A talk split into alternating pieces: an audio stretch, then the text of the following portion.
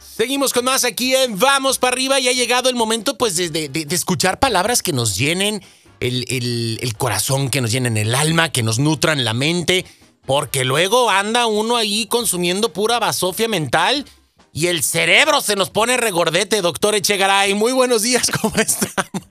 Exacto. regordete lleno y lleno de parásitos. Esa es la parte terrible. Doctor, ¿no? ¿Qué tienes? Obesidad mental, porque la verdad es que este. no, no, no. Ya hablaremos de eso. ¿Cómo estás, doctor? Muy buenos días. Muy buenos días, muy bien, aquí comunicándonos contigo, vamos a manejar todo un tema el día de hoy. Oye, sí, doctor, la empatía, ¿es la empatía esta oportunidad, como muchos eh, la interpretan, eh, de ponernos en los zapatos del otro, poder entender qué es lo que está sucediendo, conectar con mis semejantes para que en algún momento dado yo reciba este mismo tipo de opciones, que alguien me dé la oportunidad de conectar y de entenderme, doctor? La empatía. Fíjate que una de las cosas, claro, fundamentales es, me gusta a veces enfocarlo desde lo que es la característica opuesta. Comentan que una persona que tiene el problema de autismo es una persona que está atrapada en su mundo interior y no puede salir hacia el exterior, tiene defectos en lo que le llaman las neuronas espejo. Y esas neuronas espejo son las que voltean a ver al exterior para ver dónde se reflejan y poder tener en ese reflejo un conocimiento más o menos de lo que va sucediendo. Cuando un autista no tiene bien, bien desarrolladas estas neuronas espejo, pues desde luego que no sabe cómo se sienten ni qué es lo que está pasando con los demás. Y podemos darnos cuenta de que un autista es capaz de hacer el comentario más grotesco, inhumano y fuera de lugar que te imaginas. ¿Por qué? Porque no tiene esta capacidad, esta capacidad de hacer empatía con el otro. Cuando nosotros vemos en las familias qué es y cómo se van manejando las cosas, te diría que con frecuencia una de las cosas más terribles es que la mayoría de los papás piensan, la vieja escuela decía, lo cuando le decían los hijos, es que papá nada más te fijas en lo malo, dice, claro, lo bueno por sabido se calla, pero lo malo es lo que tenemos que señalar. Entonces son los padres capaces de decir las cosas más atroces a sus hijos, según esto por su bien y por tratar de que mejoren o por tratar de que estén mejor. Y podemos escuchar madres, padres, que dicen cosas terribles que van marcando a los hijos cuando van creciendo en el autoestima, en la imagen de él, en todo lo que te puedas imaginar. Esto sería en la parte familiar, pero imagina que lo llevamos como efecto a la parte social. Ahorita, por ejemplo, las escuelas están viviendo una crisis terrible. ¿Por qué? Pues porque estamos ahorita con lo de la pandemia y hay lugares donde las escuelas están funcionando ya mejor o más normalmente pero estuvimos una buena temporada aquí en México, seguimos todavía con la pandemia, los niños no pueden ir a la escuela y entonces a la hora que no están en la escuela están en línea y nos damos cuenta de que lo importante de la escuela no es el que vayan a sentarse a un pupitre, a, una, un mesabanco y que estén sentados allí una hora viendo cómo el maestro explica las cosas. Esto se podría hacer perfectamente en línea y no habría problema. Lo interesante de ir a la escuela no es otra cosa más que la socialización. Y la socialización ética es cuando una persona es capaz de anticipar, de identificar, de lograr ver lo que le está pasando a la persona que está junto. Okay, bien. Cuando nosotros utilizáramos la escuela de la manera más adecuada, no para llenarle la cabeza con este raíces cuadradas, con cálculo diferencial, cuando utilizáramos la escuela para llenarle la cabeza con cosas como empatía, socialización, ética, poder lograr desarrollar desde dentro lo que es la inteligencia emocional, una de las partes importantes de la inteligencia emocional es esta característica que se llama empatía. Es poder empatar con el otro para saber qué le está pasando al otro. Y no solo es que le está pasando al otro, porque puedo voltear al otro y decir, no, qué fregado está, qué bárbaro, qué bruto. Es poder acercarme a la otra persona para poder decir, aquí estoy, ¿cómo te ayudo? ¿Qué puedo hacer por ti? Esa sería una verdadera socialización ética. Nos damos cuenta cómo vamos en el tráfico de repente y hay un accidente y vemos que todos los coches de la fila contraria van a vuelta de rueda. Dice uno, ¿por qué? ¿Tú crees que van a ofrecer ayuda, que van a decir, oye, te puedo ayudar en algo? Van al morbo a ver qué es lo que ven en el accidente de Juntos. La fila de, la fila del todavía. La fila del meticheo, doctor, ¿no? Ahí y, y, el caos y a veces del otro lado está fluyendo más el, el, tráfico que del lado donde no está el, el accidente, porque todo el mundo se está parando ahí a ver qué, qué, qué voló, cuánto se despedazó, qué sucedió. Y entonces te pones a preguntar, todas esas personas que se paran morbosamente a ver el accidente, ¿tú crees que lo están haciendo por una actitud de empatía? No. No, no. Claro que es más bien sería de antipatía y lo que están es tratando de ver qué, qué y qué se llevan de ahí, porque uno piensa que nada más llegaron a asomarse y a ver, no, qué se llevan de ahí para platicar en el teléfono con la persona que van en el teléfono o para llegar a... a, no, hombre, ¿y qué crees? Fíjate que el accidente y estaba ahí. Hasta tomar fotos y videos, doctor. se paran, o sea, no, qué horror. Y entonces uno piensa, ¿no? ¿Cómo puede hacerse verdaderamente una empatía, una empatía social? ¿Cómo podríamos las personas desarrollar verdaderamente una actitud empática? Y la actitud empática no es otra cosa más que yo logre ponerme en el lugar del otro para poder sentir, pensar y ver la vida desde su perspectiva. Bien.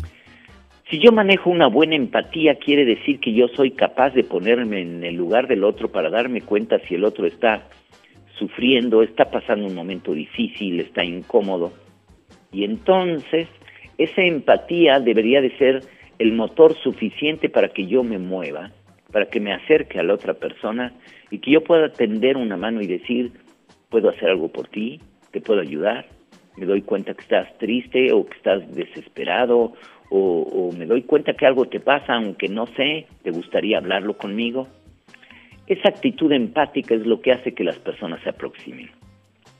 Cuando nosotros vemos que las escuelas pasan por temporadas de bullying tremendas donde los donde los muchachos se molestan unos a otros y son capaces de las cosas más terribles y los comentarios más desagradables, esto es porque los muchachos no han logrado desarrollar una verdadera actitud de empatía.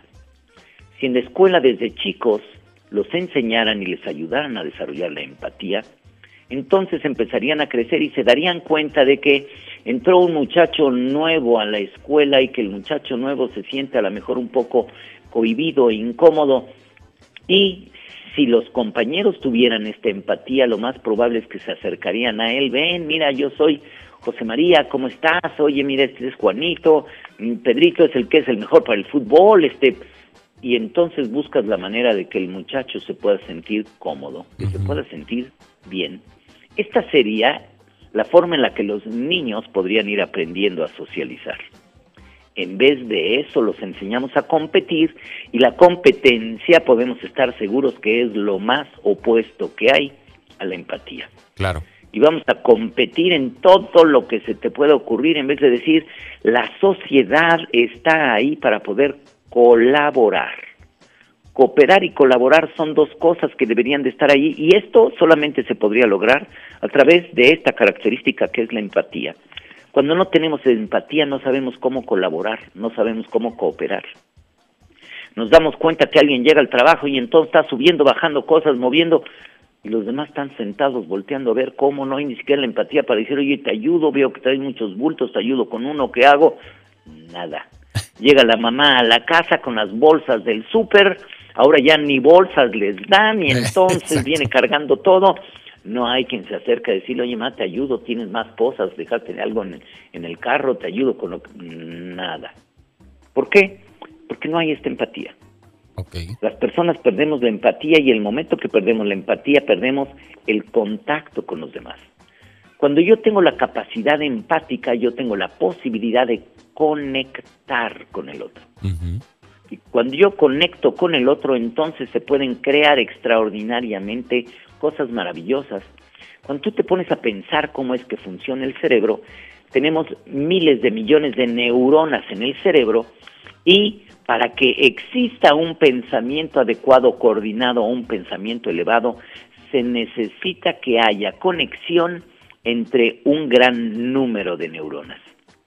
Si nos diéramos cuenta de esto, es lo mismo que sucede entre los seres humanos. Claro. Para que los seres humanos podamos crear, desarrollar, cambiar, transformar el mundo, se necesita un contacto entre muchos seres humanos y este contacto solamente se puede lograr a través precisamente de esta actitud que es la empatía. Perfecto. Pero si no la desarrollamos, si, si la ignoramos, si ni siquiera sabemos para qué sirve o qué tenemos que hacer con ella, entonces lo que desarrollamos es la antipatía. Y vemos que alguien llega y está cohibido y dice, mira, lo sangrón ni siquiera se acerca. Exacto. Soy incapaz de ponerme en sus zapatos y decir, a lo mejor siente incómodo, y buenos días, ¿cómo estás? Y en el momento en el que me acerco me doy cuenta, porque esto pasa con frecuencia y que después, no, cuando llegaste a la escuela yo creí que eras bien sangrón y después nos damos cuenta que es bien buena gente y ningún sangrón, ¿no? Y dice uno, ¿por qué? No sabemos cómo desarrollar o cómo conectar esa empatía. Doctor, si no conectamos los seres humanos, nos perdemos en la vida. Y tomar en cuenta, doctor, que mucha gente dirá, eh, ok, sí, pues lo hacemos por las otras personas, pero también es un regalo que nosotros mismos nos estamos otorgando, ¿no? Y, esta parte de, de abrirnos, de ser sensibles, e insisto, de que el día de mañana alguien vaya a hacer lo mismo con nosotros. Estamos sembrando, ¿no? En este eh, eh, boomerang eterno y recíproco del, del, de, de, estar de la vida, doctor, ¿no? Porque pues si no al rato nos vamos a topar con alguien que, que no va a ser empático con nosotros y ahí no nos va a gustar. ¿Cuál sería, eh, doctor, la conclusión para esta mañana y para poder abrirnos en esta capacidad eh, hermosa de poder conectar con el otro, de poder conectar con los otros y conectar con nosotros mismos, siendo un regalo para, para todos, ¿no? ¿Cuál sería la conclusión de esta mañana? Y cómo podríamos encontrarte en redes sociales si alguien también pues tiene más dudas al respecto o alguien quiere echar mano más de todos tus materiales, doctor. Mira, este yo estoy en Doctor Echegaray .com.mx en la red y estoy en Doctor Echegaray en YouTube y en Facebook. Pero la parte importante de todo esto es, la humanidad es un, un organismo, un organismo extraordinario y cada individuo es una célula que pertenece a ese gran organismo llamado humanidad. Cuando desarrollamos la empatía, entonces hay conexión entre las células de ese organismo. Claro. Cuando no hay empatía, lo único que queda es el caos. Doctor, hay que evitar ese caos más del que ya tenemos, así es que bueno, es la, estamos viendo del que ya estamos viendo. en el día a día. en el día a día. Doctor, te mandamos un abrazo, cuídate mucho, mil, mil gracias por tu tiempo y, y pues llamamos pronto, ¿vale? Un abrazo y saludos a todo tu auditorio. Buen día. Gracias, doctor. Ahí tenemos al doctor José María Echegaray, aquí en Vamos para arriba. Empatía, mi gente. A conectar. Muy buenos días y vamos para arriba.